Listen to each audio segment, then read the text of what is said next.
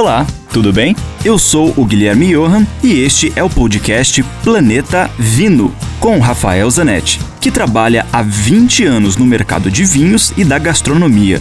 Aqui a gente vai te apresentar uma coletânea com todos os comentários do Rafael que são vinculados diariamente na rádio Ouro Verde FM em Curitiba. E, esporadicamente, também teremos episódios inéditos com convidados muito legais falando das relações entre vinhos, com comida, com a música, com viagens, enfim, muitos assuntos legais do mundo do vinho, especialmente para você.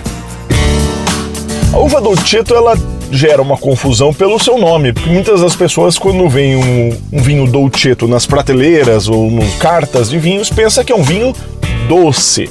Mas não é o caso. É que os vinhos do norte da Itália, de uma forma geral, com as outras variedades, como o Barbera e como a Nebbiolo, que são as uvas também típicas da região, elas têm muita acidez. E a Dolcetto não. Então, o cidadão piemontese passou a chamar essa uva e dar essa referência como se fosse um vinho doce.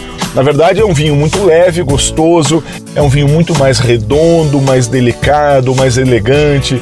Existem várias pequenas cidades dessa região norte da Itália que fazem dolcetto. Os grandes produtores da região, que produzem Barolo, produzem é, Barbaresco, produzem Barbera, também produzem Dolcetto, meio como um vinho de entrada, o vinho que apresenta a casa, ou seja, o vinho mais barato, mais simples, mais do dia a dia.